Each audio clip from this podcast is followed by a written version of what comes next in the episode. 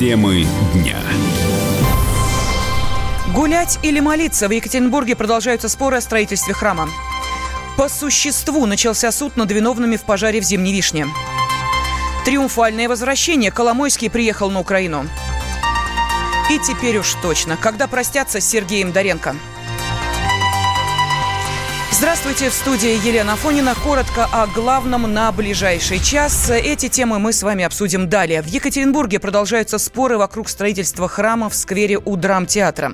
Выступления активистов э, не утихали и вечером в среду. Это был уже третий день протестов. Сегодня суд рассмотрел дела участников митинга. 21 человек арестован на срок от 2 до 10 суток. На прямой связи со студией наш корреспондент в Екатеринбурге Олег Галимов. Э, Олег, приветствую тебя. Здравствуй. Добрый день. Да, но сначала по э, задержанным, э, арестованным э, и, собственно, что по прошедшему вечеру, по прошедшей ночи, как она прошла? Ну, ночь, э, про, про, мягко говоря, жарко. Это была самая уже ожесточенная э, акция протеста против э, строительства храма Святой Екатерины в сквере у драмтеатра.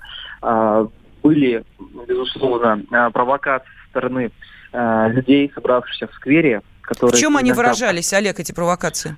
Они выражались кто-то бросал яйца в ОМОН, кто-то пластиковые бутылки с водой, кто-то доходило даже до того, что уже полетели стеклянные бутылки. Естественно, ОМОН реагировал.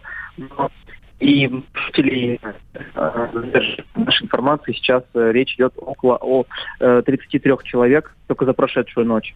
А пострадавших пока информации нет.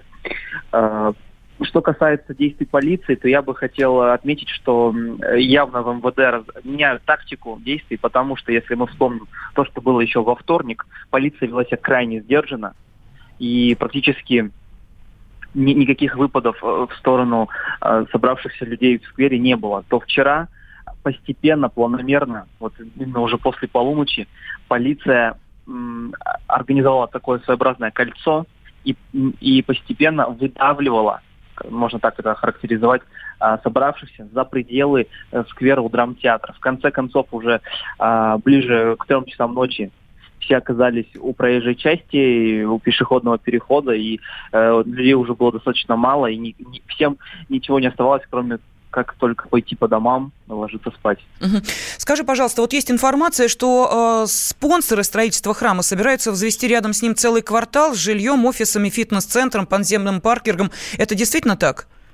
Э, да, действительно, эта информация появилась. Более того, это э, подтверждают и в администрации города Екатеринбурга. То есть речь идет о заброшенном недострое, который находится через дорогу от э, этого сквера, где собираются построить храм Святой Екатерины, там этот, этот нынешний недострой как раз таки хотят достроить, сделать из него девятиэтажный жилой комплекс э, с фитнес-центром, э, бассейном и подземной парковкой на 37 мест.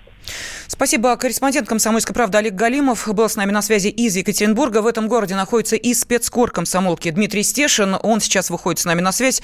Дим, приветствую тебя.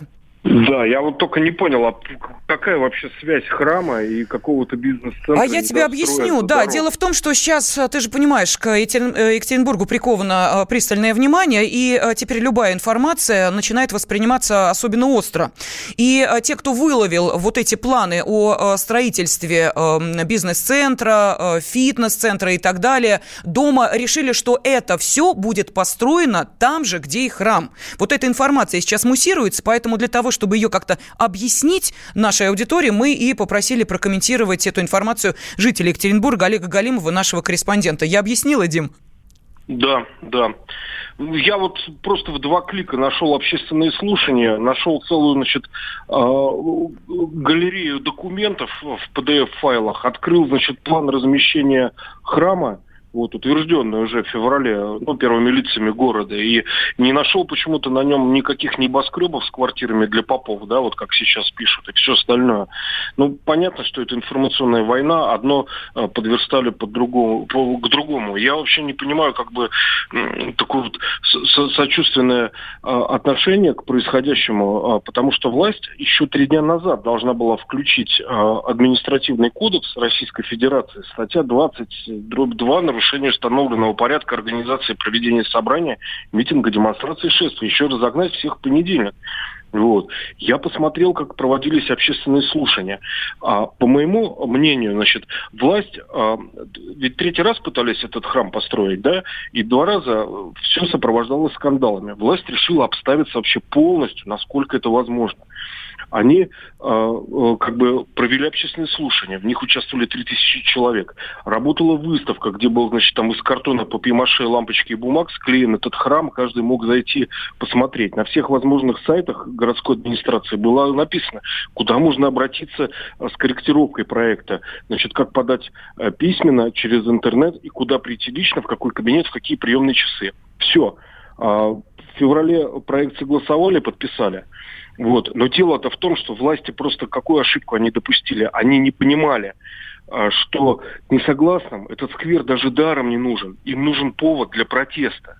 Вот если бы они это понимали, они бы действовали немножко по-другому. И они допустили ошибку, они обиделись, не стали говорить с, с протестующими.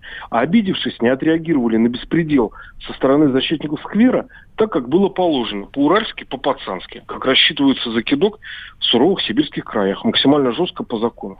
Вот ну, и все. А... И, мы, и мы получили а, вялотекущий, вообще совершенно стандартный Майдан, майданную жвачку, организованная по всем правилам революции мягкой силы. И власть, как на всех предыдущих Майданах, а я их повидал, семь штук, лежит в позе эмбриона, чтобы не отбили почки, и вяло реагирует на удары подергиванием конечности. Дима, а можешь перечислить признаки Майдана вот в Екатеринбургской ситуации? Ну, Сергей э, Колясников вычислил, мне показал звеневых, вот. А, и форма обеспечения просто идеальная, да, задействованы соцсети, хотя власти пытались перекрыть официальные каналы информации, да, но уже ими, как оказалось, э, можно было понять еще в 2014 году, уже никто давным-давно не пользуется. А, значит, э, участвует э, как бы протестная молодежь, электорат, вот именно они были и зачинщиками Майдана в том же Киеве, да, а, реальные реализаторы смены власти пришли за ними, но чуть позже, да, вот. И совершенно шикарная форма обеспечения вообще всего этого мероприятия. То есть прошла перекличка, задействованы все оппозиционные ресурсы и так далее. И вот я сейчас посмотрел по Букинкому, э, мест нет э, вокруг вот этого Майданного сквера, в дешевых гостиницах мест уже нет. То есть я посмел предположить, что приехали уже консультанты и участники к обострению на выходные дни. Вот так. Так, а как выходить из этой ситуации, Дим? Что э, по э, твоему опыту нужно делать, чтобы э, не повторить развитие событий, на которых ты присутствовал? Как в Монголии, задержать всех. В Монголии же тоже был Майдан, мало кто это, про это знает в 2007 году. Ну, задержали полторы тысячи человек, подержали кого-то около месяца, кого-то около двух недель, потом распустили, на этом все закончилось. Вот. Ну, уж про Тяньаньмэнь и э, разгон Майдана полутора миллионов в Каире я уж не буду напоминать. Там, да. Но вот, э... власть, власть вправе пресечь э, несанкционированные митинги э, и обязана просто отработать точечно по тем, кто организует эти беспорядки. Но власть все сделала по закону, им не подкопаться. Это просто пустой хайп. А пустой хайп нужно пресекать. Просто в интересах государства. Но скверик-то жалко? Скверик вообще, мне кажется, разговоры не, строит, не стоит ни о чем. Тем более храм займет хорошо там 20% из сквера. Я нашел как бы э, перед э, общественными слушаниями экспертизу этого сквера. Хотите процитирую? Э, Только функция, коротко, Дим. Функция сквера утрачена. Отсутствие зонирования территории, отсутствие благоустройства для транзита пешеходов. На территории сквера наличие стихии открытой автостоянки. Вот они за что? За автостоянку, что ли, бьются?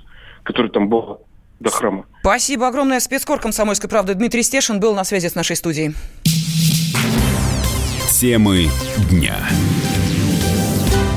Ведущие на радио «Комсомольская правда» сдержанные и невозмутимые. Но из любого правила есть исключение – Дай по морде мне. Встань и дай. Хочешь стекло хочешь? такое? Давай. Он Что-то говно в эфир кидает. Я... Ты несешь какую-то хрень. Мы расстреляем его из водяных пистолетов мочой. Самый горячий парень радиостанции в прямом эфире. Исключение из правил с Максимом Шевченко.